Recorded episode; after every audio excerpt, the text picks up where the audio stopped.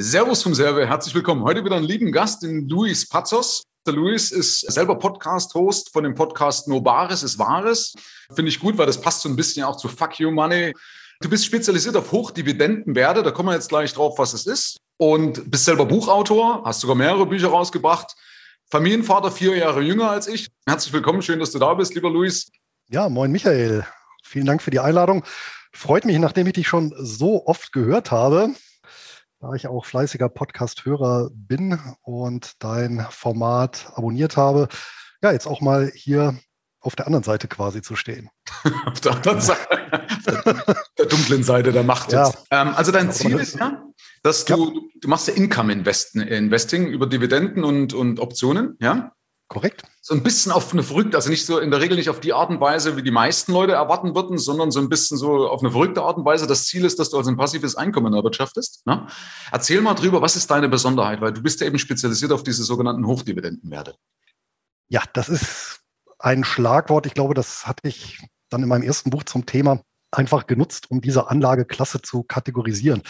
Worum geht's? Ähm, Im Grunde genommen bin ich bei der Neuausrichtung meiner persönlichen Strategie Anfang der 2000er darauf gestoßen, dass es eben im angelsächsischen Raum Unternehmen gibt, die eben nicht, wie wir es hier in Kontinentaleuropa kennen, einmal im Jahr eine Ausschüttung tätigen, sondern tatsächlich unterjährig. Das war damals für mich schon eine ja, revolutionäre Erkenntnis, war mir gar nicht so bewusst. Und ich bin vor allem über den kanadischen Markt auf diese Anlageklasse gestoßen. Und da ist die Besonderheit, da gibt es eben besonders viele Titel, die monatlich ausschütten. Mhm. Und ohne dass es seinerzeit diesen, diesen Begriff, so passives Einkommen und eine finanzielle Freiheit gab es schon, weil durch Bodo Schäfer ein bisschen vorher berühmt gemacht worden, aber ähm, das war ja noch nicht so verankert. Und was mir natürlich sofort eingeleuchtet ist, ist äh, die Tatsache, naja, wenn ich, ein Unternehmen habe, was mir monatlich etwas ausschüttet, dann bin ich ja eben tatsächlich an, ganz nah an dem dran, was man klassisches passives Einkommen nennt, vor allem wenn man das einem Arbeitseinkommen, was ja hier in Deutschland in der Regel eben auch monatlich gezahlt wird, gegenüberstellt. Ja? Ne? Mhm. Blöde Zwischenfrage. Was ist jetzt der Unterschied? Also ich frage jetzt einfach mal provokant, weil ich könnte ja jetzt auch einfach zwölf Dividendentitel kaufen, die jeweils am Januar, Februar, März, April und so weiter ausschütten. Dann habe ich auch meine monatliche Ausschüttung. Also wenn ich jetzt sage, ich nehme jetzt zum Beispiel Dividenden mhm. oder Titel, du nimmst ja, ich glaube, diese BDCs zum Beispiel oder MLPs, solche Sachen nimmst du, glaube ich, mit, mit ins Boot rein. Ne? Äh, ja, jetzt sind wir schon bei den Fanta 4 hier fast. Kommen wir gleich vielleicht nochmal zu, genau. Können wir vielleicht gleich nochmal drauf. Nicht schrecken lassen von Abkürzungen. genau. Wir müssen sowieso ausführen. Also, aber jetzt ganz kurz, was ist jetzt so der Unterschied, wenn ich sage, ja, ich habe es monatlich, als wenn ich das ja selber steuern könnte, indem ich mir einfach Titel kaufe, die Unterschied oder ich haushalte besser, dass ich einfach, wenn ich selbst einmal im Jahr kriegen würde, ja dann selber in der Lage wäre, selber zu verteilen. Ja, da sind wir natürlich zum einen, haben wir den Unterschied zwischen Theorie und Praxis. Mhm. Ja, zum zweiten muss man sagen, es ist natürlich eine völlig andere Aktionärs- und Einkommenskultur, wenn ich ein Unternehmen habe, was eben zwölfmal oder viermal im Jahr ausschüttet, als wenn ich, ja, ich sag mal so, das klassische kontinentaleuropäische Großunternehmen, was einmal im Jahr die Aktionäre abspeist. Mhm. Und man kann durchaus sich auch überlegen, inwieweit eben regelmäßige Auszahlungen, also im Prinzip ja auch das, das ständig im Hinterkopf haben, ich habe da Zahlungsempfänger, die auch eine gewisse Erwartungshaltung haben, unter denen übrigens sich auch viele institutionelle Investoren befinden, ähm, welche Auswirkungen das eben auf ein Management hat. Und dass man dann vielleicht nicht ganz so zum Größenwahn neigt und äh, vielleicht nicht ganz so viele Experimente fährt. Ja, und natürlich, ich kann ja natürlich auch, weiß ich nicht, zwölf äh, Titel, die einmal im Jahr ausschütten und jeweils Januar bis Dezember, wo ich ja, dann schon überlegen müsste, äh, wenn ich da nach meinen Entscheidungskriterien ausrichte, finde ich da überhaupt geeignete, habe ich da eine entsprechende Streuung? Und ähm, andererseits, wenn ich mir möglichst viele Einkommensquellen, ja, die auch noch nach einem Weltportfolio-Ansatz ähm, möglichst weltweit gestreut sind, erschließen möchte, dann funktioniert der Ansatz natürlich schon äh, mit diesen besagten zehn Einmal-Ausschüttern pro Jahr äh, deutlich schlechter. Ja, und äh, wenn ich mir eben zehn Monatsausschütter hole, dann habe ich eben schon 120 Ausschüttungen über ganz unterschiedliche Businessmodelle. Ja, also ähm, in unterschiedlichen Ländern gegebenenfalls auch noch. Und kann mir dann wirklich auch einen, ja, ich sag mal, recht frühzeitig einen substanziellen Einkommensstrom erzeugen, was ja dann mit einem, ich sage jetzt mal, äh, ein Prozent da so nicht möglich ist. Ne? Mhm.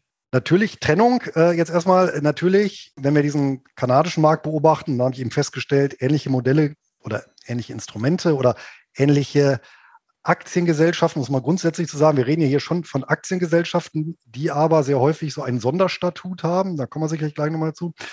Ähm, das sind jetzt in der Regel nicht die riesigen Wachstumsraketen. Es handelt sich sehr häufig eben um gewachsene, saturierte Branchen, die aber trotzdem regelmäßig einen teilweise sogar sehr, sehr stabilen Cashflow generieren und so eben auch ermöglichen mit jetzt vielleicht nicht hohen siebenstelligen Beträgen zu ähm, einem soliden Einkommen, regelmäßigen Monatseinkommen eben zu gelangen. Ja, und dann eben an dieses Ziel, was du ja auch immer wieder propagierst, eben sich einen, einen zusätzlichen Einkommensstrom aufzubauen, da recht nah ja, angeflanscht sind. Ja, weil ich ja dann eben einmal diese Regelmäßigkeit habe, dann natürlich höhere Dividendenrenditen in der Tat fahre, ähm, als das jetzt bei, bei einem Wachstumsunternehmen ist, wo die Dividendenrendite vielleicht ein halbes oder ein Prozent beträgt. Ja, das ist natürlich bei solchen Modellen, wo die Dividendenrendite dann vielleicht zwischen fünf und zehn Prozent beträgt, äh, ist das dann schon eine andere Hausnummer. Ja? Mhm. Und dann kann ich eben, und das ist dann auch mein persönlicher Tenor gewesen, im Prinzip meine gesamte Anlagestrategie eben aufs Einkommen ausrichten. Und das hat eben den Vorteil, ich verabschiede mich von ja, einer Kursgewinndoktrin. Das heißt, äh, im Prinzip achte ich nicht mehr primär, ja, wie das Auf und Ab der Kurse ist bei meinen Titeln, die ich im Bestand habe, sondern wie stabil ist das Geschäftsmodell, wie stabil ist der Cashflow. Ähm, ich versuche das Ganze auch schön zu diversifizieren über Regionen, Länder, Branchen und ähm, sehe dann eben zu, dass ich eben ein möglichst stabiles, unterjähriges Einkommen mir dadurch generiere und das eben als Maßstab meines Handelns anlege. Ja, das heißt nicht, dass es egal ist, wie sich jetzt der, der Basistitel entwickelt. Ne? Das soll jetzt natürlich nicht äh, an die kurze Pleite gehen. Das ist aber nicht gemeint. Ne? Ja. Aber ich kann mir natürlich auch durch eine entsprechende Zusammenstellung, ähm, ein bestes Beispiel ist ähm, dort, wo ich den, den Ansatz ja gefahren habe, zwischen 2007 und 2009, da hatte ich den ja schon für mich umgesetzt, oder auch letztes Jahr im Shutdown-Crash, dass ich tatsächlich sehr, sehr wenig an regelmäßiger Auszahlung verloren habe. Mhm. Ja, durch natürlich auch Konzentration auf relativ defensive Branchen, ja, ähm, die eben einen stabilen Cashflow auch in Krisenzeiten haben, sodass muss man auch natürlich sagen, dann Kursverluste oder Buchverluste gar nicht mehr so wehtun. Das ist natürlich auch ein weiterer Vorteil. Ja, derjenige, der keine ausschüttungsorientierten Titel im Depot hat, wo also wirklich das, der einzige Nutzen im Prinzip, ja, das konkrete Depotvolumen ist, was sich allein an, den Kurs, an der Kursentwicklung der Portfoliobestandteile bemisst, der fährt natürlich emotional viel mehr Achterbahn als jemand, meinetwegen, wo die Kurse auch um 50 Prozent einbrechen, wo aber die Ertragslage unverändert ist und die Dividenden nach wie vor fließen. Ja, klar, eine andere Betrachtungsweise. Mir fällt da der Spruch ein, das ist egal, wie hoch der Spritpreis ist, ich tanke immer nur 10 Liter. Ne? Für 20 Euro. Für 20 Euro, genau. ja, also, genau so. Also der, der, Punkt, ja klar, weil äh, wenn ich jetzt auf, auf Kurse ausgehe ne, und dann ärgere ich mich, wenn ich von 100.000 auf 80 runtergehe und so, betrachte ich aber nur, so, warte mal, der Cashflow, also die Zahlungsströme über die Dividende bleiben gleich oder haben sich vielleicht sogar im Zuge dessen erhöht. Ne? Genau, also letztendlich, äh, let, gerade letztes Jahr ist ein gutes Beispiel dafür. Da gab es natürlich dadurch, dass ich wirklich sehr breit aufgestellt bin, gab es natürlich Branchen, Hotellerie ist natürlich ein Klassiker, mhm. äh, die natürlich gekürzt haben, teilweise auch ausgesetzt haben, aber es gab auch andere Branchen, die aufgestockt haben. Ja? So im mhm. Bereich Versorgung beispielsweise, äh, Telekommunikation und äh, im Medienbereich teilweise. Und äh, das hat das Ganze dann durchaus wieder wettgemacht, sodass ich unterm Strich das gar nicht gemerkt hätte, wenn ich das rein an der Höhe der regelmäßigen Dividende bemessen hätte. Ja, ist richtig. Ja. Das Thema Wachstumsaktien schließt doch sowieso eher Dividende aus, tendenziell zumindest. Ne? Also, ja, dass eher richtig. eine Wachstumsaktie sowieso kaum Dividende bis keiner ausschüttet. Ne? Das stimmt. Und da ich das jetzt Ganze jetzt so mittlerweile so 20 Jahre mache, habe ich jetzt quasi so zwei Zyklen jetzt einmal durch. Denn zwischen so 2000 und 2010, weiß ja auch, war ja eigentlich für klassische Kursgewinninvestoren, nenne ich sie jetzt einfach mal, waren ja recht bescheidene Jahre. Ja, da war ja kein Blumentopf zu gewinnen. Das war allerdings eine klassische Ära von ja, Substanz und auch Dividendentiteln, mhm. ja, weil halt häufig oder Value-Aktien, ne, weil natürlich häufig Dividenden oder ausschüttungsorientierte Unternehmen häufig auch Value-Aktien sind. Ähm, da fuhr man sehr gut mit, ja, auch vom Kurs her. Ja. Die 2010er Jahren war natürlich, ähm, weiß auch jeder, ein, ein Jahrzehnt der Wachstumsaktien des Nasdaq. Und da geriet man natürlich, wenn man nur das Jahrzehnt isoliert betrachtet, so ein bisschen ins Hintertreffen. Klar, führt natürlich dann auch mal wieder zu so ein bisschen Spott nach dem Motto, ja, äh, mit den alten konservativen Ansätzen einer, einer Dividendenstrategie. Aber das ist mir persönlich ja letztendlich egal, weil, wie gesagt, ich muss ja für mich mein Ziel definieren und mein Ziel ist es eben, eine bestimmte Einkommenshöhe zu haben. Und ja, die im schönsten Fall eben genau dieses FY-Money gewährleistet, ja. Und du sogar hier aussprechen. Das ist mein Podcast. ja, sagen. nach, ja. nachher meine Mutter zu oder so. Also, aber es ist ja. halt, äh, es ist ja wichtig, was du sagst. Man muss halt unbeirrt sein. Ne? Die Kunst liegt ja auch darin, dass ich dann links und rechts mehr oder weniger ausblende. Wir sind scherzweise vorhin, bevor wir auf Start gedrückt haben, haben wir mal gesagt, heute geht es um NFT und um Krypto. Ne? ja, es ist halt die Kunst wirklich auch, dass ich, dass ich dann ausschalte und sage, pass auf, das passt nicht zu meinem Ziel. Ich habe dieses ja. Ziel, ich weiß, dass es lang- oder mittelfristig funktioniert. Das ist ja das, was viele Leute unterschätzen, dass das System viel, viel wichtiger ist als die Anlage selber. Ja? Absolut. Das ist auch absolut meine Erfahrung. Und Geldanlage ist ein Marathonlauf und vermutlich, also wir haben ja nur ein Leben, sonst könnte man das natürlich mal mehrfach überprüfen. Eine Katze müsste man sein, ja.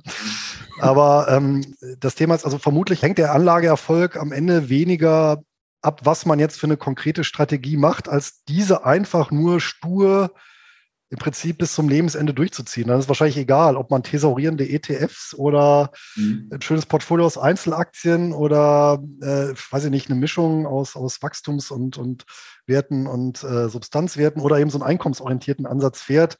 Vermutlich nehmen die sich alle gar nicht so viel am Ende. Nur das, was Rendite kostet, ist dann tatsächlich immer, das habe ich ja auch gepflegt am Anfang meines Investorendaseins, so in den 90er Jahren, ja, ähm, mal die Strategie zu machen, mal das, ähm, sich dann ablenken lassen, dann doch wieder zu Immobilien umzuschwenken. Ja, man kann sich auch gerne mit natürlich mit anderen Sachen beschäftigen, soll man ja auch. Aber eben, wenn man sagt, okay, ich habe bestimmtes, bestimmte Anteil meines Portfolios sind eben börsennotierte Wertpapiere und mit denen fahre ich dann eben die Strategie. Und ich vermute mal, das ist dann auf jeden Fall ratsam, dann tatsächlich recht frühzeitig, am besten so in den 20ern, zu seiner Strategie zu finden. Das ist heute natürlich viel, viel einfacher, äh, als es früher war, weil natürlich so im Nachhinein ärgere ich mich natürlich, dass ich letztendlich so viele Jahre gebraucht habe, um da darauf zu stoßen. Heute. So hätte äh, der Hund nicht geschissen, hätte ein Hase gekriegt. Ne? ja, so, auch so eine ultimative Wahrheit, genau. Ne? Und, ähm, ja. Aber es ist übrigens sehr wahr, dass du sagst, dass, dass die, die Anlage selber ist definitiv nicht so kriegsentscheidend. Kann ich nach 26 Jahren mit Fug und Recht sagen, ja. Weil es ist nicht wichtig, ob ich eben einen ETF habe mit 7% oder ob ich einen, aktiv gemanagten Fonds mit 9 oder einen aktiv gemanagten Fonds mit 6 oder eine Dividendenstrategie fahre. Wichtig ist, dass ich eine kontinuierliche, langfristige, vernünftige äh, Ertrag bekomme. Ja. Weil nur dann logischerweise komme ich in den Zinseszinseffekt rein, ja, wenn ich das viele, viele Jahre kontinuierlich laufen lasse. Und dazu ist ja wieder wichtig, da kommen wir aber nachher auch nochmal kurz drauf, dass ich ein ja. System habe, was es ermöglicht. Ja, genau. Das ist der Punkt, dass ich das durchhalte, weil dann komme ich in den Zinseszinseffekt rein. Und das Schlimmste, was du machen kannst, ist ja immer auf die aktuelle Erfolgsstrategie umzuschwenken, weil dann ist es ja meistens schon zu spät. Ja, ja. genau, richtig. Dann ist es ja absolut zyklisch. Ja. Dann ähm, ist es besser, auch mal eine Strategie, eine Durststrecke durchzustehen und äh, in der Gewissheit, es kommen auch wieder irgendwann bessere Tage. Ja. Richtig, ja. Mal Butter bei der Fisch, Luis. Wie viel ist denn die Durchschnittsrendite von deinen, von deinen Firmen oder Unternehmen, die du bei dir drin hast? Kannst du das beziffern? Ja, da ich jetzt gerade am, im Januar, Anfang Januar Bilanz gezogen habe, das mache ich immer tatsächlich bei meinem Dividendendepot, nicht beim Optionsdepot. Das Dividendendepot ist tatsächlich wirklich extrem ja, bei and hold mäßig ausgerichtet, also mit möglichst wenig Änderungen und ähm, zweimal im Jahr rebalanciere ich das. Immer Januar und Juli. Äh, reicht dann auch, ich gucke auch nicht rein, selbst letztes Jahr nicht. Und äh, außer, wie gesagt, in diesen beiden Stichtagen, das war jetzt im Januar bei 6,2 Prozent. Und insgesamt seit Beginn? Also es war jetzt ein Jahr, ne? Im Januar. Das war jetzt das Jahr 2000, genau, das war jetzt fürs letzte Jahr 2020. Genau. Also 6,2, okay. Mhm. Das ist das, was ich mit NFT am Tag mache. Ein Spaß beiseite. Aber äh, weißt du es längerfristig? Oh, das kann ich, kann ich jetzt so längerfristig ähm, gar nicht sagen. Nee, das müsste ich dann noch, das müsste ich noch mal separat recherchieren. Aber so ähm, irgendwo so im Bereich 6 bis 7 Prozent ist tatsächlich so die längerfristige durchschnittliche ähm, Rendite, wobei wir jetzt natürlich sagen müssen, bisher war es ja so, das war ja immer in einem Niedriginflationsumfeld. Ne? Mhm. Ähm, wie sich das Ganze dann gestaltet, wenn das dann mal anzieht. Also meine, ich sag mal so, meine persönliche Zielausschüttungsrendite bei meinem Dividendendepot ist Minimum 5% plus Inflationsrate. Ah, okay, 5% plus Inflation. Okay. Ja. Also musst du dir jetzt ein bisschen zulegen, weil Inflation aktuell bei Amerika ja. 6, noch was, ne? Ja, aber das ist natürlich auch so ein Thema. Ähm, da gibt es natürlich auch sehr, sehr viele schöne äh, Geschäftsmodelle, wo das im Prinzip mit eingebaut ist. Ja, mir fallen zum Beispiel ein ähm, die Yieldkurs. Das ist so eine Anlageklasse, die so in diesem Bereich der Hochdividendenwerte fällt. Yieldkurs sind eben Unternehmen, die im Bereich der erneuerbaren Energien unterwegs sind, allerdings nicht äh, wie äh, jetzt hier die Pleitehersteller in Deutschland, die das Geschäft an China verloren haben, sondern das sind wirklich äh, im Prinzip Spezialistenteams, die sich darauf konzentrieren, Bestandsanlagen, die also auch nachweislich Energie produzieren, wo man auch zuverlässige Prognosen machen kann, naja, aufgrund der Wind- und sonstigen Wetterverhältnisse, wie viel Ertrag liefern die ab mhm. an Kilowattstunden. Die kaufen die ins Portfolio rein, bewirtschaften die. In der Regel haben die dann sehr langfristige Liefer- und Abnahmeverträge mit ähm, Großunternehmen aus, dem, aus der Energiewirtschaft und diese Tarife haben die häufig auf Räder gestellt. Das heißt, äh, die haben dann Inflationsanpassungsklauseln. Ne? Und das natürlich, das ist natürlich so ein Prototyp eines, ja, eines Hochdividendenwerts, was natürlich so einem Einkommensinvestor wie mehr äh, besonders gefällt. Ja, ich habe äh, ein sehr, wie soll ich sagen, ein sehr konservatives Businessmodell mit langfristig festgezogenen Konditionen, die aber eben solche inflationären Entwicklungen berücksichtigen. Ferner ähm, diversifiziert, weil solche Yieldkurse haben nicht nur eine Anlage, sondern teilweise 30, 40, 50, 60. Mhm. Ja, ähm, das Ganze häufig auch noch so ein bisschen überregional. Ja, ähm, dann auch noch regulierte Entgelte und eben in so einer Branche, die vermutlich in den nächsten Jahrzehnten ja auch noch Aufwind erleben wird. Ja, und das ist natürlich wunderbar. Und das mhm. ist ähm, okay. ein, ein, ein, schönes, ein schönes Einkommensinvestment. Ja, und die haben natürlich, die produzieren natürlich auch jede Menge Cashflow und einen entsprechenden Anteil, ja, irgendwo 50, 60 Prozent schütten die dann aus. Und das dann auch quartalsweise oder teilweise monatlich auch, je nach Anbieter. Mhm, okay. Äh, wie viel Aufwand brauchst du denn dafür? Also wie kompliziert kann ich mir das vorstellen, wenn jetzt einer damit starten würde? Mit wie viel Aufwand muss ich rechnen? Ja, ich habe mal tatsächlich ähm, als die Neo-Broker so aufgekommen sind, das war 2019, bei dem ersten am Markt durfte ich vorab mal so ein bisschen testen und fand das äh, so toll, dass ich gesagt habe, naja, gucken wir mal, ob wir da was hinbekommen. Ja, ähm, mit meinem Ansatz, was ein bisschen schwierig ist, weil ich natürlich die meisten Papiere, die ich handle, sind an angelsächsischen Börsen, die jetzt ja entweder nicht so ganz einfach zugänglich sind mit einem deutschen Standardbroker, nenne ich ihn jetzt mal, äh, oder eben hohe Gebühren nach sich ziehen. Ne? Also muss man gucken, was so ein klassischer Online-Broker, jetzt mal von, von, von einer normalen Bank mal ganz zu schweigen, für so eine Order in Australien nimmt, ne? oder Singapur oder Hongkong ne? oder London. Also äh, wenn es nicht USA ist, dann wird es halt sehr schnell teurer, teuer. Und da kann ich auch noch empfehlen, wer so eine Strategie dann wirklich fahren möchte, sollte sich überlegen, ob er da nicht einen preiswerten Auslandsbroker nimmt, der sich eben auf solche Marktplätze spezialisiert hat. Äh, da bezahlt man dann wirklich ein Apfel und ein Ei für die Order ähm, und kann dann die Kosten wirklich ganz, ganz, ganz massiv drücken. Ist ja auch nicht verboten, ins Ausland zu gehen. Man bekommt auch eine schöne Übersicht, äh, dann fürs Finanzamt später. Das ist also, Steuer lässt sich auch in fünf Minuten erledigen. Mhm. Das sollte also auch keinen schrecken. So, aber wer es tatsächlich so ganz für den Anfang mit möglichst wenig Arbeitseinsatz machen möchte, gibt es bei mir auf dem Blog auch nachzulesen, das sogenannte Blitzdepot, einmal mit ETFs, einmal mit Einzelwerten. Ja, ähm, und ab äh, letztendlich 10 Euro, glaube ich, pro Ausführung ist das kann man das ansparen. Man kann natürlich auch eine größere Summe nehmen und dann entsprechend verteilen das Ganze. Das bespare ich sogar live seit jetzt, weiß ich nicht, zweieinhalb Jahren oder was. Kann man dann alles halbe Jahr berichte ich dann darüber, kann man dann auch nachverfolgen. Ähm, und da habe ich auf jeden Fall 100 Prozent äh, da Skin in the Game. Also mach genau dasselbe, ja, um zu zeigen, wie man das quasi ja auch mit dem inländischen Broker mit ganz wenig Aufwand, wirklich zweimal zehn Minuten, dann steht das Ganze. Ja, ist natürlich so ein bisschen eingeschränkt, weil ich natürlich dann viele andere Klassen habe, die, die, die kriege ich da nicht so rein. Ne? Wo, wo wir jetzt gerade gesagt haben, ja, die BDCs, das geht sogar, aber MLPs, dann wird es schon schwierig und andere. Ja, ich habe versucht, das wirklich möglichst marktbreit abzudecken. Ist, finde ich auch so ganz gut, ganz nett gelungen. Hat auch eine Dividendenrendite von über 5% aktuell. Ähm, ich glaube, jetzt war es 5,2 aufs letzte Jahr bezogen. Ja, und Kursgewinne gab es dann noch oben drauf. Also ähm, macht dann dementsprechend auch Spaß. Mhm. Und wie gesagt, wenn man es ein bisschen umfangreicher machen möchte, ähm, in meinem Hauptdividendenportfolio oder meinem, ja, also regulären Dividendenportfolio, was jetzt nicht dieses Spardepot ist, da sind 40 Werte drin. Ähm, das kostet einmal ein bisschen mehr Aufwand, sich das zusammenzustellen, ja, gemäß der persönlichen Risikoneigung und Tragfähigkeit und Schwerpunktsetzungen. Und Wenn es aber einmal steht, dann ist es natürlich extremst pflegeleicht. Ne? Mhm. Und ich habe natürlich einen Vorteil, gerade wenn ich dann rebalance. Ich habe ja wirklich das ganze Jahr über jeden Monat teilweise mehrfach Ausschüttungen. Ja, ich glaube, letztes Jahr hatte ich, weiß ich nicht, 300 Ausschüttungen oder so um den Dreh. Also fast, fast jeden, jeden Tag eine. Und die sammeln sich natürlich über die Zeit an. Und dann kann ich natürlich auch mal jedes halbe Jahr gucken, was mache ich mit den Ausschüttungen. Ja, ich bekomme A, ein Gefühl dafür, wie wäre das, wenn ich zum Beispiel davon leben würde oder teilweise davon leben würde. Mhm. Ich könnte aber sagen, okay, ich, ich brauche es nicht, ja, weil ich momentan nicht darauf angewiesen bin. Ich kann es reinvestieren. Ich kann es in das Depot reinvestieren. Ich kann es aber auch woanders reinvestieren. Ja, kann der Frau Geschmeide kaufen oder dem Mann, ja, geht natürlich auch davon. ja. Also ich kann es also verkonsumieren, geht auch.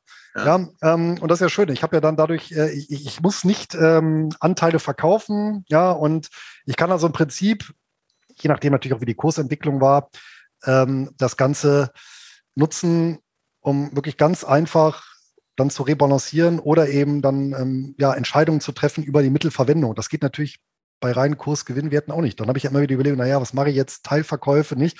Hm, das habe ich da eben nicht. Ja, mhm. Solange ich nicht ganz extreme Kursentwicklung habe, das kommt natürlich auch mal vor. Und das Schöne ist natürlich, dadurch, dass ich diese liquiden Mittel habe, kann ich eine Sache nämlich wunderbar machen, ohne groß drüber nachzudenken, nämlich antizyklisch rebalancieren. Mhm. Ja, äh, du weißt wahrscheinlich selber aus deiner Praxis, vielen Leuten fällt es sehr schwer. Jetzt habe ich so ein Portfolio und sage ich mal mit zwei Werten. Ja, der eine ist irgendwie um 10 Prozent gestiegen, der andere irgendwie um 30 Prozent gefallen. Nehmen wir meinetwegen ETFs, ja, äh, ein bisschen, bisschen einfacher. Ja, dann tun sie ja viele schwer mit sagen, ah nee, jetzt ja 30 Prozent gefallen und da jetzt nochmal Geld reinstecken. Ähm, obwohl es ja eigentlich im Prinzip aus, aus der Portfoliotheorie her der richtige Ansatz ist, ne, zu sagen, okay, das, was relativ gesehen schlechter gelaufen ist, da reinvestiere ich rein, ja, um das Ganze wieder so einen Ausgleich zu bringen. Vorausgesetzt natürlich, die Anlage ist langfristig auch die richtige. Ne? Also ja, genau, genau, das meine ich jetzt. Deswegen meine ich jetzt, genau, deswegen meine ich jetzt ETF statt, äh, ne, und jetzt auch nicht irgendwie so Nischen-ETF, ja. sondern halt, weiß ich, so ein Emerging Markets ETF, ne, sagen wir mal. So, ja, genau. Und, und das geht natürlich mit so einem Dividendenansatz wunderbar, weil ähm, du hast eben so eine gewisse Summe Geld, die dann im, im halben Jahr aufläuft und hast natürlich zwangsläufig immer Titel oder auch Branchen, die schlechter laufen. Wenn ich auch eins beobachtet habe, dann ist genau dieser Effekt über die Jahre. Du hast wirklich jedes Jahr, jedes Jahr Branchen, die besonders gut gelaufen sind oder Länder oder Sektoren und solche, die schlecht gelaufen sind. Mhm. Ja? Also selbst in so Boomjahren wie letzten Jahr gab es bestimmte Sachen, die eben schlecht gelaufen sind. Macht aber nichts, ja, weil in die wird dann schwerpunktmäßig reinvestiert und irgendwann drehen die ja auch wieder. Wir haben ja so Branchen- oder Länderrotationen, sind ja alle paar Jahre. Mhm. Und dann profitiert man davon. Ja? Zum Beispiel Immobilienaktien war mal so ein Thema, ähm, ich glaube zwischen 2000, weiß ich nicht mehr, 12 und 2016 sind die sehr unterdurchschnittlich gelaufen. Ja, und da kann man natürlich auch dann äh, so fragen, ähm, warum ich daran festhalte. Ja, und das ist nämlich genau dann, das ist nämlich genau der Punkt, dann umzuspringen auf das, was zu dem Zeitpunkt gut läuft. Ja, dann äh, vergibt man im Prinzip Renditechancen und fährt im Prinzip ein gefährliches Spiel, weil man die Sachen, die ausgereizt sind, ja dann im Prinzip äh, reitet während man ja im Gegenteil eigentlich genau die Sachen, die momentan eher unterbewertet sind und eher liegen gelassen werden, in die reinvestieren sollte. Und das mache ich quasi automatisch, weil ich eben genau diesen Weltportfolio-Ansatz habe. Okay, das heißt also automatisch, das heißt, du hast dann damals automatisch diese Rates nachgekauft? Ne? Ja, genau. Okay, alles klar. Okay. Wir müssen bloß aufpassen, dass nicht zu sehr, also Rates sind die Immobilienaktien. Du kannst dann ganz kurz genau. auch noch mal was sagen mit diesen äh, MLPs und mit den, mit den BDCs. Ich genau. will jetzt bloß ganz kurz mal so eine, eine gastige Geschichte oder gastige Einwurf vielleicht. Weil äh, mein, mein Spruch ist, er macht dich nicht verrückt, mach Geld. Das, was du da machst, ist schon so ein bisschen Hobby, oder? Weil ich habe heute mit einem gesprochen, der hat mich auch so gefragt, um ihm einfach zu helfen, die Gedanken zu sortieren. Mhm. Der hat auch gesagt, Michael, was soll ich? Soll ich ETFs machen? Soll ich Rebalancing machen? Und das Ding ist, er fragt zwei Leute, hast drei Meinungen. Das ist ja das Klar. Gastige, ne? Ja. Und ich habe ihn einfach mal gesagt, du pass auf, ich habe mit meiner langweiligsten Anlage, ja, also ich mache ja auch gerne Experimente, weil ich mitreden möchte, mit meiner langweiligsten Anlage im Durchschnitt bei der monatlichen Besparung über 10,5 und mit der Einmalanlage 8,76 Prozent gemacht. Ohne Arbeit. Ja, also das ist so das, was ich als Pantoffeldepot bezeichne. Ähm, also ist es schon so ein bisschen auch ein Hobby, was du machst, oder? Oder schaffst du das, dass du sagst, ich komme schon auch über die 10 Prozent dann insgesamt? Also, dass sich das rechtfertigt. Ja, in guten Jahren kommt man da auch schon mal über die 10 Prozent. Das ist gar kein Thema. So ich meine aber im Schnitt, ne, weil das war ja im Schnitt, was ich jetzt gesagt hatte. Ja, im Schnitt, pff, im Schnitt über die 10 Prozent. Naja, ich meine, die weltweiten Aktienmärkte werfen ja jetzt, glaube ich, im Schnitt der letzten 100 Jahre um die 9 Prozent nominal ab, real um die 7 Prozent. Ich denke mal, da wird sich so ein ausschüttungsorientierter Ansatz nicht viel nehmen. Also das wird auch so im genau diesen Schnitt abwerfen. Ja. Man, man weiß es nicht. Also meine Einschätzung ist ja, dass ich als Unternehmer, ne, sage ich halt, dass ja. der Geschäftssinn sich am besten verzinst. Deswegen mache ich natürlich alles, um meine Hauptenergie für mein Geschäft zu haben. Und ja. deswegen müssen die Anlagen so gut wie möglich nebenbei laufen. Ne? Genau. Ich finde es immer wieder spannend, was es alles so für Möglichkeiten gibt. Deswegen lade ich mir auch solche, solche Experten wie dich ein, die ja mal so einen Part abdecken, weil es ja trotzdem auch ein interessanter Part ist. Ne? Ja. Also das auf jeden Fall. Wie findest du eigentlich deine Titel? Oder, Anne, warte mal ganz kurz, damit ich es nicht vergesse. Ganz kurz nochmal eben LMPs und BDCs. Ganz kurz für den Autonormalverbraucher genau. übersetzen. Also, ähm, genau, ein kleiner Renditekick bei vielen dieser Instrumente ist, dass die neben der Regulierung als Aktiengesellschaft, gibt es ja in Deutschland auch, ne, gibt ja das Aktiengesetz, das gibt es ja in anderen Ländern analog, aber viele dieser Instrumente haben daneben noch eine Zusatzregulierung, beispielsweise die sogenannten Business Development Companies. Da gibt es eben eigenes Gesetz für, das ist eine spezielle US-Aktiengesellschaft, die muss noch weitere Kriterien erfüllen, damit es als Business Development Company eingestuft wird. Und als solches im Prinzip eine Private Equity Gesellschaft. Das heißt, die versorgt nicht börsennotierte Unternehmen in verschiedenen Wachstums- oder Sanierungssituationen mit Kapital, Eigen- und Fremdkapital und die also Risikokapitalgeber, ne? Genau, sind Risikokapitalgeber, richtig. Und damit erschließe ich mir zum Beispiel eben den US-amerikanischen äh, Mittelstand, mhm. in den ich ja sonst gar nicht reinkomme. Da gibt es mehrere Dutzend dieser Gesellschaften. Die haben auch in den letzten Jahren seit der Finanzkrise immer mehr Geschäft an sich äh, nehmen können, was eben die klassischen Geschäftsbanken nicht mehr machen. Und dazu muss man halt eben sagen, der US-amerikanische Mittelstand ist äh, oder war zumindest vor zwei, drei Jahren auf Untersuchung der, der, die viertgrößte Volkswirtschaft isoliert betrachtet der Welt. So, abgesehen davon, dass ich mir so ein, so ein, so ein extra Segment damit erschließe, habe ich noch den Vorteil, dass Business Development Companies und das eben diese Regulierung, ähm, die verfolgt den Zweck eben die Förderung des Mittelstandes der Finanzierung. Das heißt, diese Business Development Companies sind auf Unternehmensebene von der Steuer befreit. Und das habe ich eben bei ganz vielen dieser Instrumente. Dieses, diesen Bonus Steuerbefreiung. Und wenn man sich das mal in Cashflow umrechnet, ist das schon ein Brett. Ne? Wenn man überlegt, die klassische GmbH oder AG hier in Deutschland bezahlt 15 Prozent Körperschaftssteuer und dann je nach Gemeinde, Pi mal Daumen Schnitt 15 Prozent Gewerbesteuer, bist du bei 30 Prozent vom Cashflow oder vom Gewinn. Besser gesagt, der ist erstmal weg, egal ob du jetzt den im Unternehmen belässt oder ausschüttest. Ja? Und da eben null. Ja, Entschuldigung, wenn ich kurz mal einwerfen kann. Finde ja, ich eine ganz tolle Geschichte, weil ich wollte damals, also Private Equity, weil du hast ja eigentlich den größten Wachstum, bevor sie ja an die Börse schon kommen, ne? nimmst ja. du praktisch schon mit. Hast du natürlich auch ein höheres Ausfallrisiko. Also ich habe meine Statistik, glaube ich, 65 Prozent fallen aus.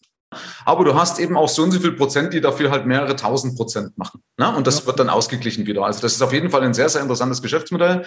Ich wollte da immer rein, weil David Swenson, ich weiß nicht, ob du den kennst zufälligerweise, der mhm. Yale gemanagt hat, ist ja, leider verstorben letztes Jahr, ich weiß nicht, ob der letzte oder vorletzte Jahr verstorben. Und der hat ja seine Performance kontinuierlich sehr hoch gebracht. Also der hat immer zweistellige Renditen gebracht, außer, glaube ich, 2008, 2009. Das war das einzige Jahr, wo er wirklich im Minus war. Der Rest immer im Plus, immer im Plus und immer mit, mit mindestens zweistelligen Renditen. Und der hat einen sehr, sehr hohen Anteil von Private Equity drin gehabt. Das Problem ist aber, das kannst du in Deutschland nicht kaufen. Ne? Ich habe da mal geschaut, du kannst in Deutschland so einen Scheiß einfach nicht kaufen. Das ist blöd. Ne? Also deswegen, ja. das finde ich zum Beispiel eine sehr, sehr interessante genau. Geschichte. Also das, das ist eine Näherungslösung. Aber auch hier heißt es, wenn ich dafür entscheidest und sagst, okay, mein Portfolioanteil sei jetzt mal 10% BDCs, dann halt das auch durch, weil in der Finanzkrise, da hatte ich diese auch schon, die haben, da hat die Branche, die Branche im Schnitt 80% nachgegeben. Das muss das mal ja, verwursten. Das Leiten. musst du, genau. Ne? Wenn du da, weiß ich nicht, 20.000 drin hast, dass du dann eben auf, äh, äh, was haben wir denn da, ja, äh, 4.000 runtergehst. Ne? Hat aber natürlich jetzt mit Dividenden überhaupt nichts zu tun, aber das ist für dich eben die Beimischung als, als Diversifizierung wahrscheinlich. Doch, das hat mit Dividenden doch, echt? Okay. Dann wieder sehr viel zu tun, weil die sind verpflichtet, genau, ihre Gewinne auszuschütten zum großen Teil. Nach Erweiterungsinvestitionen okay. haben die vom Gesetzgeber die Verpflichtung, Cashflow, Free Cashflow auszuschütten. Und dadurch kommen die auch auf Dividendenrenditen von zwischen 5 und 15 Prozent, je nach ah. und schütten auch quartalsweise oder monatlich aus. Okay, again what learned. Okay, das wusste ich nicht, das genau. ist mir neu. Ja, ja. Weil hätte ich jetzt eigentlich auch nicht erwartet, weil sie, sie nehmen sich ja dann mit Kapital, was aus der Firma herausgenommen wird. Ne? Also ja, aber du musst ja auch sehen, äh, dafür haben sie eben, äh, nehmen das Ganze steuerfrei ein. Ne? Und genau. das ist natürlich auch schon, wie gesagt, das macht einiges aus. Und ähm, die machen ja, wie gesagt, nicht nur Eigenkapitalfinanzierung, die machen ja auch Fremdkapitalfinanzierung. Da fließt denen natürlich auch ähm, laufend Cashflow zurück. Ja, ist ja nicht nur, dass sie dann irgendwelche Wiederverkäufe von Portfoliounternehmen tätigen. Genau, das sind so die, das sind die BDCs. Dann gibt es noch die Master Limited Partnerships, die MLPs. Ja, das sind eben äh, Unternehmen im Bereich der Energieinfrastruktur. Und da gilt im Prinzip so derselbe regulatorische Überbau. Das heißt, die haben auch so eine eigene Gesetzgebung, sind auch von der Steuer auf Unternehmensebene befreit und schütten auch entsprechend haben auch Vorgaben für die Ausschüttung. Hier allerdings Achtung, bitte hier als Nicht-Amerikaner keine Einzelwerte kaufen, sondern das Ganze über beispielsweise Fonds oder ETFs. Da gibt es auch in Europa handelbare ETFs, abbilden das Ganze, sonst gibt es da, das liegt einfach an dem, an dem Steuerrecht, sonst bezahle ich da einfach äh, übermäßig viel, ja, sogenannte ausländische Quellensteuer. Mhm. Das liegt halt an dem Status dieser Papiere und ja, da lohnt es sich dann tatsächlich die gesamte Branche in einem ETF zu übernehmen. Ne? Und dann gibt es äh, auch noch die von dir eben zitierten Real Estate Investment Trusts, also Immobiliengesellschaften. Und da gilt genau das Gleiche. Ja, es gibt eben das Aktiengesetz und daneben gibt es eben ein ja, Reitgesetz. Gibt es sogar in Deutschland. Das ist so ein Instrument, was sogar in Deutschland eingeführt wurde. Und hier auch genau dasselbe, auf Unternehmensebene von der Steuer befreit, dafür bestimmte Vorgaben, was den Free Cashflow angeht, ähm, was Ausschüttungen oder bezogen auf Ausschüttungen. Ne? Und mit diesem Real Estate Investment Trust, da ähm, habe ich natürlich auch mein Portfolio gut mit bestückt weil im Prinzip kann ich mir da so mein kleines Immobilienimperium selbst mit kleinem Geld weltweit zusammenstellen und vor allem auch mit Nutzungs-, also erstens ohne Klumpenrisiko, mhm. ja, weil ich ja im Prinzip ab, ab, ja, ab 10 Euro beim Neobroker mir Anteile von solchen Real Estate Investment Trusts kaufen kann. Ich positioniere mich quasi analog zu einem Vermieter. Mhm. Ja, ähm, habe da auch je nach äh, Reit meine, meine monatliche Ausschüttung. Ja, habe eben in, in Immobilien investiert, und dabei auch noch in Nutzungsarten, an die ich ja sonst überhaupt nicht rankomme. Ne? Ich meine, wie willst du Ackerland kaufen, großflächig dich beteiligen, ja, oder Wälder, äh, Krankenhäuser, äh, Pflegeheime, Rechenzentren und Kindergärten, Friedhöfe. Also es gibt ja wirklich jede immobile Nutzungsart, ja. Ne? Gefängnisse. Das man kann man, könnte man dann sagen, man kann natürlich die ganze Wertschöpfungskette, ne, am besten Tabakunternehmen mit einem Krankenhausbetreiber und einem äh, Friedhofsreiter. Gefängnis ist auch noch rentabel, hast du vergessen, die gehören auch noch dazu. Wenn einer dann doch mal. Dann. ja, sehr gut. Okay, alles klar. Ich will jetzt bloß nicht zu tief darin einsteigen, sonst steigen wir zu viele Leute aus. Ich wollte bloß eben noch, dass nicht Leute sagen, hey, pass auf, okay, was über was reden die eigentlich? Und dann das halt irgendwo auch mal gehört haben, dass wir über Master Limited Partnerships reden. Ne? Okay? Genau. So, wie findest du die Sachen?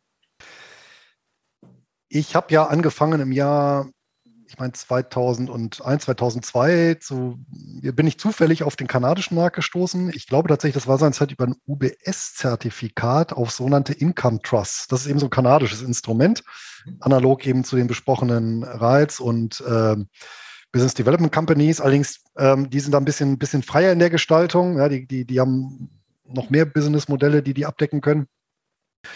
Ähm, und da einfach eine Neugierde, weil ich den, den, den Namen des Zertifikats, ich glaube, es war UBS Canadian Income Trust, und dann war ich dann, was ist das denn? Äh, noch nie gehört. Und dann habe ich einfach mal nachgeforscht. Ja, und das hat mich so ein bisschen ähm, angefixt, eben genau die Tatsache, dass es Instrumente sind, die monatlich ausschütten. Ja? Weil mir eben diese Analogie ja, vom Arbeitseinkommen zum passiven oder zum Kapitaleinkommen eben damit ja offensichtlich wurde. Und da habe ich natürlich über die Jahre mal weiter ähm, gestöbert und mir dann letztendlich so meine, meine eigenen äh, Datenbanken da aufgebaut. Ja, sodass es im Prinzip ein Wissen und, und, und, und, und ja, Wertpapiere sind, die ich mir über die Jahre eben zusammengestellt habe und zusammengetragen habe. Mhm, okay. Aber es ist ein direktes Tool, wo du sagen kannst, ich kann das selektieren, kann die danach raussuchen und so weiter? Äh, nee, sowas gibt es nicht weil das, wie gesagt, zu, das ist einfach auch zu heterogen. Es gibt natürlich Seiten, da, da findest du jede Menge auch so gerade so Interessensverbände, ist immer eine, eine gute Anlaufstelle, ne, zum Beispiel zum Thema Real Estate Investment Trust. Ja, da gibt es äh, die NAREIT, also National Association of Real Estate Investment Trust, ja, also Interessensverband und auf der Seite halt findet natürlich tonnenweise Material. Gibt natürlich also zwei Punkte. Zum einen so zumindest Basis-Englisch-Kenntnisse sollte man mitbringen, wenn man da international unterwegs ist. Kommt man ganz gut mit zurecht. Mhm. Manche haben das aber eben nicht. Und ich muss mir dann wirklich für verschiedene Instrumente noch verschiedene Seiten zusammensuchen. Ja, also ich habe nicht irgendwie diese eine große Übersichtsseite. Und das war dann auch irgendwann die Idee zum Buch, ähm, um mal genau diese, sag mal, exotischen ähm, Wertpapierinstrumente oder Kategorien vorzustellen und dann auch für den Blog, um äh, das so ein bisschen bekannter zu machen. Ja? Und also ich verlinke das übrigens auch alles, ne? Also äh, Luis, ne? bloß das packe pack ich alles in die Shownotes logischerweise rein, kann die dann austoben. Ne?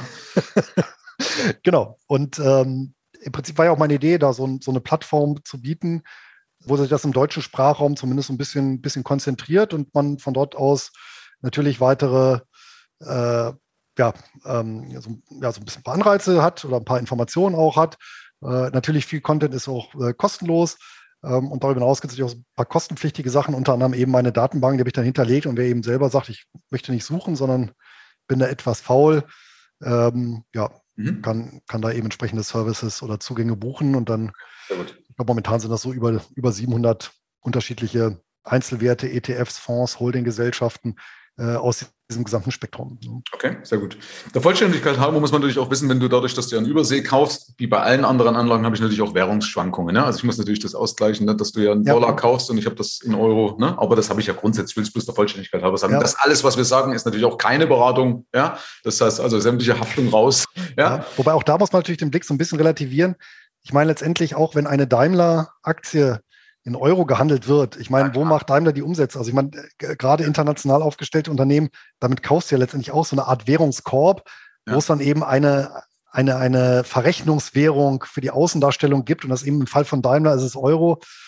Und im Fall von. manchmal auch, auch Derivate kaufen, um die Währung abzusichern, ne? Zum Beispiel. Das geht ja, klar. Ja, ja, klar. Logisch. Ja, ja. Ne? Also das, weil ja. gerade Porsche, weiß ich mal, hatte das mal, wo, es massive Schwankungen waren und da haben sie sich praktisch auch abgesichert in, das ja. Euro-Dollar. Ich glaube, es gab auch mal, war das nicht auch Porsche sogar oder ein Automobilunternehmen, die haben in einem Jahr mehr mit den Derivaten verdient, ja, genau, ne, als mit den verkauften Autos. Ja, Volkswagen oder Porsche, eins von beiden. Ja, ja genau. Ähm, genau. Letzte Frage dazu, weil das mal zum Ende kommen, also zumindest zu dem Thema, dann habe ich noch drei allgemeine Fragen. Äh, hattest du schon mal Totalausfälle bei dir drin? Ich hatte noch nie eine Totalpleite, nee. Okay, sehr gut. Ich hatte einmal einen Titel, der war stehend K.O. Und das war auch so für mich so eine Lehre, wie wichtig eben Diversifikation ist, weil das auch wenn du, wenn du, wenn du den Chart gesehen hast von Unternehmen, die Dividendenhistorie, das Geschäftsmodell, das war übrigens eine BDC, mhm. allerdings eben Einzelwert auch. Und die existierte seit den 60er Jahren seit den 60er Jahren kontinuierlich die Dividende erhöht. Und dann haben die aber einen Fehler gemacht. Die hatten ein Beteiligungsportfolio und im Beteiligungsportfolio war eine Position ein, ich meine, Hypotheken- oder Gewerbe-Kreditfinanzierer. Und damit der sich günstiger refinanzieren kann, haben die so eine Haftungsübernahme gemacht. Mhm. Und das war just vor der Finanzkrise.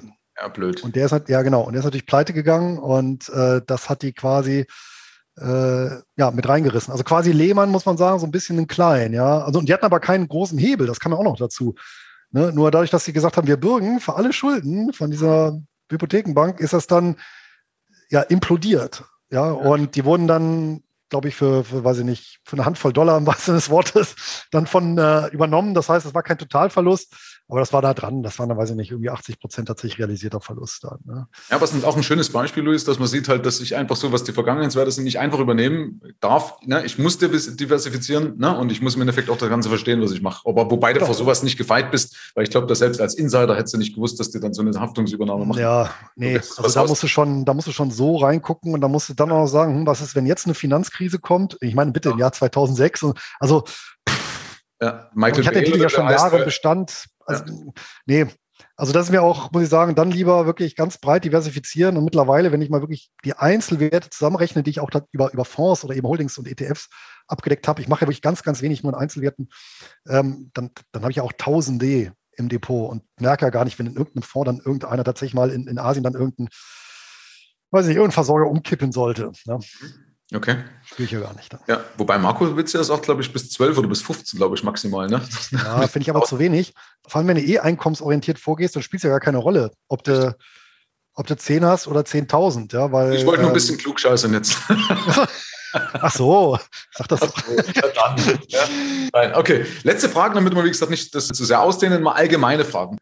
Also nicht mehr zu dem Thema, sondern allgemeine Fragen. Wie denkst du über Geld, äh, Luis? Was ist Geld für dich? Was ist Geld für mich? Naja, das mit dem FY-Money, äh, das trifft es ja eigentlich schon gut, nämlich äh, genau ähm, jederzeit die Möglichkeit haben zu können, sagen, nee, ich mache da nicht mit. Mhm. Und ja, eben ein Stück weit auch nicht erpressbar zu sein. Ne? Mhm. Ja. Und ich glaube, äh, nie war es wertvoller als heute. Ne? Genau, richtig. Ähm, was waren deine größten finanziellen Fehler? Kannst du das, oder dein größter finanzieller Fehler? Kannst du das so ein bisschen beziffern? Das ist schwer zu sagen. Also ich glaube, einer der Vorteile war wirklich, dass ich nicht viel falsch gemacht habe oder die Sachen, die ich falsch gemacht habe, in einer Phase wie eben in, den, in der zweiten Hälfte der 90er, wo sich das nicht ausgewirkt hat. Ne? Natürlich, als ich mal angefangen habe, mit Diversifikation, ich weiß nicht, da hatte ich irgendwie drei Einzeltitel im Depot und quasi das Ganze, also 100 Prozent des liquiden Vermögens. Aber ich meine, wenn du, wenn du 1920 bist, dann, dann spielt das auch nicht so die Riesenrolle. Ähm, aber natürlich, ähm, der Punkt ist, ich weiß nicht, wie es gewesen wäre, wenn, wenn, wenn ich da schon irgendwie so einen massiven Verlust gehabt hätte und dann gesagt hätte, oh, Börse ist Teufelszeug. Ja, also ähm, ja, aber da sicherlich diese wirklich mit einer kindlichen Naivität dran zu gehen, ohne richtiges Konzept, äh, ja, aus der Hüfte geschossen, Werte gekauft, nur aufgrund emotionaler Beziehungen. Ja, meine erste Aktie habe ich nur deswegen gekauft, weil äh, eine geliebte Cousine meiner Mutter bei der Firma gearbeitet hat. ja. Nicht also, eine Anlage, ne? Also, ja, ne, aber, macht, aber, macht aber jeder, Luis. Das ja, macht. natürlich macht das jeder, genau. Ne? Und äh, ja, aber ähm, es kann natürlich fatale Auswirkungen haben. Ne? Und äh, das Schlimmste wäre tatsächlich gewesen, wenn es einem dann die Freude verdorben hätte. Ne? Und du, du, weißt ja auch selber, wie das dann in den Ende der 90er und Anfang der 2000er war, wie viele Leute, welchen Schaden das genommen hat. Gute alte ähm, Telekom-Aktie, die Volksaktie Telekom. Ja, ja und der neue Markt, ähm, ja, weil im Prinzip eine ganze Generation dann verloren war. Ja? Obwohl es so bitter nötig geworden äh, gewesen wäre. Ne? Ja, ist richtig. Vorletzte Frage, welche Erfahrung hast du, dass, äh, was Wohlhaben macht? Also was glaubst du, was dich wohlhabend gemacht hat? Ja, ich glaube, das ist im Prinzip genau dein Kernthema, ja, die, die, die Einnahmen optimieren, die Ausgaben optimieren und die Differenz nach einem, nach einem Plan kontinuierlich mit Disziplin und Ausdauer anzulegen. Also wir haben das nicht abgesprochen, ich muss jetzt echt mal sagen. Ne? Weil das jetzt, also ja, ich finde es bloß interessant, weil meine These ist ja auch, dass, dass die Anlage, das, was du machst, nur eine Folge ist. Ja? Du bist deshalb finanziell erfolgreich, Luis, weil du eben einen Plan hast und diszipliniert bist. Ja? Also du hast die Möglichkeiten, diesen Plan auch durchzuziehen. Ja, dass das Geld permanent reinfließt und dass selbst wenn man Rücksetzer ist, wie mit diesem einen BDC, dass du sagst, stehe ich durch, egal. Ne? Genau. Ja, das ist ja. ja meine Annahme und wie gesagt, ich versuche durch diese Fragen auch zu validieren, ob meine Annahme richtig ist. Ich äh, tippe mal ganz stark auf Ja. Ne? okay, also und, ich weiß, äh, dass ich recht habe. Ich habe ja schon über 1000 Kunden, ne? aber äh, trotzdem, nee, ich will ja trotzdem nicht, ich habe ja nicht die Weisheit mit Löffeln gefressen, ne? muss man auch sagen. Ich habe ja irgendwann auch mal abgeleitet gesagt, was macht eigentlich erfolgreich? Aber du wolltest gerade noch was sagen. Ja, genau. Und das ist auch eine, eine, schöne Sache. Man kann ja auch ganz klein auch mit so einem durchaus einkommensorientierten Ansatz anfangen. Mhm. Und ähm, was mir dann auch immer mal so ein, so ein Leser zugeschrieben hat, war, ähm, das Ganze eben nicht in Geld rechnen. Also nicht sagen, hm, momentan bekomme ich, weiß ich nicht, 20,50 Euro an Dividenden pro Monat, sondern das in Gegenleistungen. Beispielsweise, oh, aktuell bezahlt mir mein Depot mein Handyvertrag. Mhm. Ja, irgendwann mein Depot bezahlt mir meine Kaltmiete, mhm. irgendwann meine Warmmiete. Und bis du dann auf dem Punkt bist, wo du sagst, oh, mein Depot finanziert mir eigentlich äh, das, was ich regelmäßig an Ausgaben im Monat habe. Und dann irgendwann, wenn du dann auch noch eine Reserve dazu packst und bei dem Punkt angelangt bist, dann bist du, würde ich sagen, oder nach meiner Definition genau an diesem Punkt der finanziellen Unabhängigkeit, wo du sagst, okay, meine Lebenshaltungskosten ähm, plus eine Reserve sind durch das Einkommen abgedeckt. Ja, finde ich gut. Vor allem, weil du dann, ja, bleibst wahrscheinlich eher am Ball, ne? weil sonst denken wir, ach, ich habe ja bloß 240 Euro, aber du siehst auch schon mal schon meinen Handyvertrag, den kriege ich schon kostenlos. Ne? Ja, genau. Ne? Und, und lebenslang. Lebenslang ja, genau. äh, kostenlos Handy. Ne? Ja, genau, finde ich gut. Ähm, ja, dann letzte Frage dazu. Gab es irgendwelche einschneidenden Erlebnisse, die dein Geldverhalten geprägt haben? Also dein Anlageverhalten oder dein Geldverhalten? Du hast zwar das eine schon mal angesprochen, jetzt gerade mit 19 mit dem, ja. mit dem, mit dem Fehler, aber gab es irgendwas, wo du sagst, das hat eigentlich so krass für mein nachhaltig mein Verhalten geprägt? Eigentlich, nee, eigentlich nicht. Okay, muss ähm, nicht. Eher, eher, eher umgekehrt, da habe ich auch mit meiner Mutter drüber gerätselt, weil in meiner Familie vor mir sich noch nie jemand für, Börse interessiert hat. Mhm. Also weder meine Eltern, ja, da war das spekulativste irgendwie so ein Bausparvertrag und Lebensversicherung, ja. ähm, aber was ich denen hoch anrechne, äh, dass die mich nicht gebremst haben. Ne? Die haben gesagt, nee, nee, mach mal.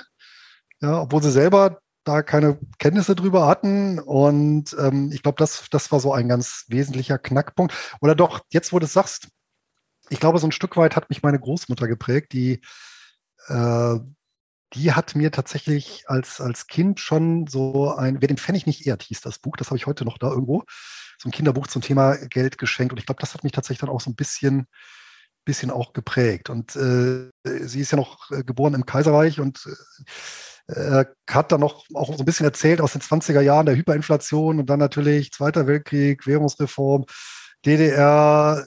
Man war auch eine Frau, die halt sehr häufig im Leben alles verloren hatte.